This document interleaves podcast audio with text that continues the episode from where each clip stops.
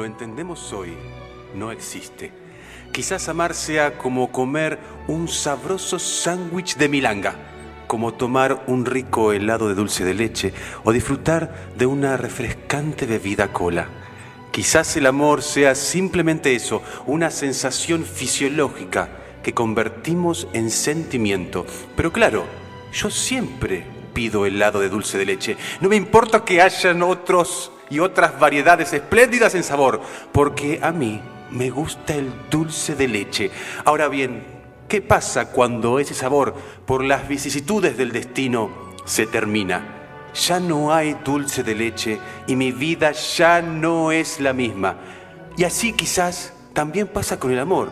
¿Qué sucede cuando el amor ya no está? ¿Será que engañados por los influjos químicos, orgánicos de nuestro hipotálamo, ya no podemos experimentar el amor cuando ese objeto amado ya no existe? Hay quienes dicen que una cosa es estar enamorado y otra es amar, que la fiebre del enamoramiento dura unos pocos meses y que el verdadero amor viene después. Y así no habría un después del amor, porque amar sería sostener en el tiempo esa química sentimental que tanto placer nos da.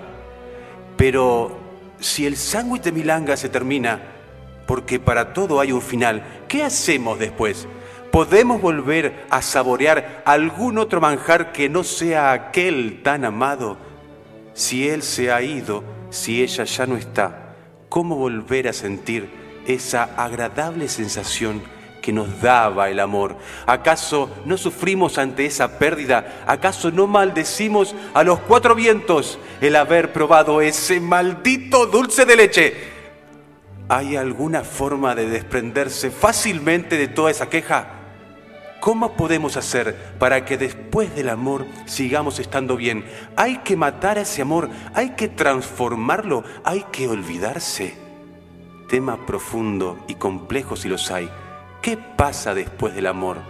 Todas estas preguntas y mucho más, quizás, quizás, las resolveremos en el programa que sigue.